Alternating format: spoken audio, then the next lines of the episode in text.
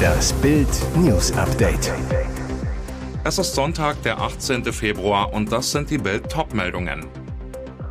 Nachruf auf einen russischen Helden zum Tod von Alexei Nawalny. Mick Schumacher beim Ball des Sports. Alle sollen seine große Liebe sehen. Die Lage der Liga. Sechs mögliche Tuchel-Nachfolger für Bayern. Ein Nachruf von Bildreporter Philipp Piatow. Wenn ich an Alexei Nawalny denke, dann denke ich an sein Lächeln, gelegentlich unterbrochen von einem schelmischen Grinsen. Berlin, Oktober 2020.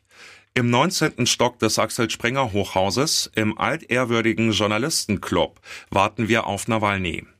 Der russische Oppositionelle war von einem Killerkommando im Auftrag Putins vergiftet worden. Er brach im Flugzeug über Sibirien zusammen. Eine Spezialmaschine flog ihn nach Deutschland aus. Vier Wochen lang war er in der Berliner Charité. Nun will er uns treffen. Zuerst kommt das Vorkommando des BKA. Nawalny wird rund um die Uhr bewacht. Die Beamten durchsuchen den holzvertäfelten Raum und die Küche und schärfen uns ein, dem Gast bloß keine offenen Getränke anzubieten, höchstens ein Fläschchen Wasser. Zu groß ist die Sorge, er könnte wieder vergiftet werden. Als Nawalny das hört, lässt er sich den Spaß nicht nehmen. Eine Tasse heißen schwarzen Tee bitte. Das Vergnügen ist ihm ins Gesicht geschrieben. Ein blitzgescheiter Jurist, ein genialer Investigativermittler, ein unverbesserlicher Spaßvogel. Selbst über seine Vergiftung konnte Nawalny lachen. Er habe nun doch etwas Gutes an der Korruption in Russland entdeckt, sagte er. Wahrscheinlich habe er nur überlebt, weil die korrupten Kreml-Agenten den tödlichen Novichok-Giftstoff zuerst verdünnt und auf dem Schwarzmarkt vertickt hätten. Den Giftanschlag überlebte er, das Straflager nicht. Sie sind das schönste Liebespaar der Sportwelt und das sollen jetzt auch alle sehen. Es war die Überraschung des Glamour-Abends. Rennfahrer Mick Schumacher flanierte mit seiner Freundin Laila Hasanovic über den roten Teppich. Zum ersten Mal. Wo? Beim 53. Ball des Sports in Frankfurt. Es ist der erste öffentliche Auftritt der beiden. Sie ultralässig, er wirkte leicht nervös, zappelte von einem Fuß auf den anderen. Fragen nach ihrer Beziehung wollten die beiden nicht beantworten. Mick, Sohn von Formel-1-Legende Michael Schumacher, winkte freundlich, lächelte die Reporter ganz sympathisch weg. Laila strahlte und schmiss sich in Pose, das kann sie gut. Das dänische Model ist schließlich Werbegesicht der niederländischen Dessous-Marke Hunkemöller und ein absoluter Hingucker. Sie trug ein hauchzartes Schlauchkleid in der Trendfarbe Taupe, graubraun also. Seit August 2023 sind Mick und Laila ein Paar.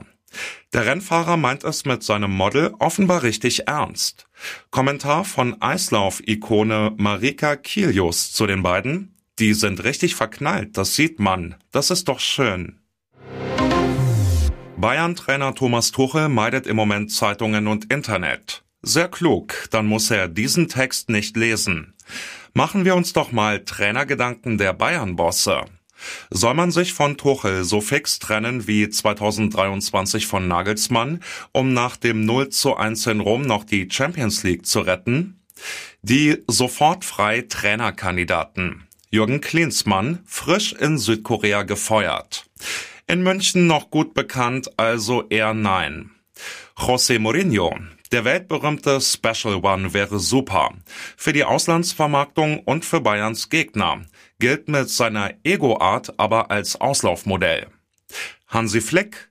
Mit ihm haben die Bayern zu Corona-Zeiten alles gewonnen. Als Bundestrainer leider mehr eine traurige Figur, kann mal passieren. Warum ihn nicht zurückholen, so wie Hitzfeld und Heinkes, wenn Not am Trainer war? Hansi könnte der nächste Dauerwiederkommer werden. Sebastian Hoeneß vom VfB Stuttgart holen? Früher oder später wird der Uli Neffe bei Bayern landen. Möglicherweise ist ihm das jetzt noch eine Nummer zu groß. Xabi Alonso wäre ein Traum. Problem? Wie man hört, will er sich im Sommer nur zwischen Leverkusen oder Liverpool entscheiden. Die mutigste, wildeste und auch unwahrscheinlichste Variante, Thomas Müller wechselt auf die Trainerbank. Dieter Bohlen prophezeite es gleich. Er selbst hatte wohl am wenigsten damit gerechnet. Seit gestern Abend ist Sänger Alexander Dogmani Sieger von Das Supertalent 2024. Was für eine Stimme. Schon bei seiner Gesangspremiere in den Castings bekam Alexander Dogmani direkt ein Jobangebot von Dieter. Im Falle eines Modern Talking Comebacks versprach das Jury-Urgestein Dogmani den Job für die hohen Stimmlagen. Mit seiner glasklaren Stimme traf der Gewinner allerdings nicht nur bei Bohlen, sondern auch bei den Zuschauern den richtigen Ton. Bei der Wahl zum Finalsieger der Castingshow hatte die Jury ausnahmsweise mal kein Wörtchen mitzureden. Denn das Stimmrecht lag alleine beim Publikum im Saal. Und das war begeistert von der Performance des jungen Gesangsgiganten. Mit seiner klaren hohen Stimme sang sich das Supertalent so souverän durch Giacomo Puccinis Arie O mio Babino Caro. Für ihn selbst schien der Sieg die größte Überraschung. Während der Publikumsliebling begeistert gefeiert wurde, stand Dogmani staunend auf der Bühne, musste erst von Dieter zum Jubeln animiert werden.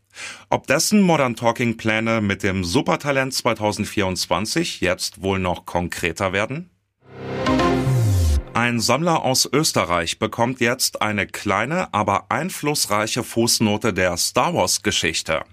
Er hat ein Originaldrehbuch für den ersten Star Wars Film für umgerechnet rund 12.600 Euro ersteigert. Es war vor Jahrzehnten im Besitz des Filmhelden Harrison Ford also Han Solo. Das unverfilmte Skript trägt den Titel The Adventures of Luke Starkiller. Luke Starkiller? Jedi-Fans wissen, dass ursprünglich Luke Skywalker mal diesen Namen tragen sollte. Der erste Krieg der Sterne-Film von 1977 hatte bekanntlich eine lange Kreativpause hinter sich mit zahlreichen Änderungen. Ford hatte das Skript bei den Dreharbeiten für Krieg der Sterne, den ersten Teil der Science-Fiction-Saga, benutzt. Es handelt sich genau genommen um den vierten Entwurf des Drehbuchs vom 15. März 1976. Das unvollständige und nicht gebundene Skript enthält Überarbeitungen und stellt auf Seite 56 den Weltraumpiloten Han Solo vor. Mit dieser Rolle wurde Ford damals zum Weltstar wie das Skript in die Hände des Auktionshauses kam. Ford hatte das Drehbuch in einer Londoner Wohnung in Notting Hill liegen gelassen, die er für die Dreharbeiten gemietet hatte. Der Vermieter hatte die Stücke nach Fords Auszug gefunden und jahrzehntelang aufbewahrt. Und jetzt weitere wichtige Meldungen des Tages vom Bild Newsdesk. Es war ein harter und langer Einsatz, der sich am Ende gelohnt hat. Fast sieben Stunden waren die Bergretter unterwegs, um einen Wanderer in Sicherheit zu bringen. 30 Einsatzkräfte der Bergwachten Bad Reichenhall, Freilassing und Teisendorf-Anger plus ein Technikbus der Bergwacht sowie drei Helibesatzungen waren am Freitagabend bis tief in die Nacht damit beschäftigt, den Mann zu finden und zu retten. Der Wanderer hatte die Bedingungen am Berg wohl unterschätzt. Beim Abstieg über den Hochstaufen Jägersteig geriet er wegen des tiefen Altschnees und der einsetzenden Dunkelheit in Bergnot. Der 37-Jährige aus dem Landkreis Traunstein in Bayern war zunächst auf dem leichteren Normalweg über die Bartelmarkt zum Reichenhaller Haus aufgestiegen. Dann wollte er auf dem alpinen Steig über die steinernen Jager wieder zurück ins Tal. Wegen der Schneefelder bekam er Schmerzen im rechten Knie, kam daher langsamer als erwartet voran. Ihm wurde klar, ohne fremde Hilfe schafft er es nicht mehr unfallfrei ins Tal. Aus knapp 1500 Höhenmetern alarmierte er seine Frau mit einer WhatsApp-Sprachnachricht über seine Notlage. Die Frau setzte um kurz nach 18 Uhr einen Notruf ab. Sie sagte, ihr Mann habe keine Stirnlampe und kaum mehr Handyakku. Der Notarzt-Hubschrauber Christophorus 6 versuchte, den Wanderer zu finden, vergeblich. Dann flog die Salzburger Flugpolizei mit einer Wärmebildkamera los, entdeckte den 37-Jährigen sofort. Fünf Bergretter erreichten den Mann gegen 21 Uhr. Er war so geschwächt, dass ein dritter nachtflugtauglicher Hubschrauber aus Villach in Kärnten mit Rettungswinde angefordert wurde. Der traf gegen 22.30 Uhr ein. Der Wanderer kam schließlich in die Kreisklinik Bad Reichenhall. Die Bergretter stiegen zu Fuß ab. Die letzten Einsatzkräfte erreichten gegen 1.15 Uhr das Tal. Der Einsatz wurde gegen 2 Uhr beendet. Wahre Lebenslust kennt kein Alter. Multiunternehmer Horst-Dieter Esch wird mit 80 Jahren nochmal Vater. Bild hat mit dem ehemaligen Baumaschinenguru, der inzwischen in Los Cabos in Mexiko lebt, gesprochen. Mit Alina sitzt er auf der Veranda seiner Villa, voller Vorfreude auf die späte Vaterschaft. Es wird ein Mädchen. Er sagt, bei meiner ersten Tochter, also vor 52 Jahren, habe ich nur gearbeitet. Vom Aufwachsen habe ich wenig mitbekommen. Das ist ebenso. Wenn man jung ist, da steht die Karriere im Vordergrund. Heute sieht das anders aus. So Ash. Die Schwangerschaft war kein Zufall, sondern sehnlichster Wunsch der beiden, die sich vor zwei Jahren über Social Media kennengelernt haben.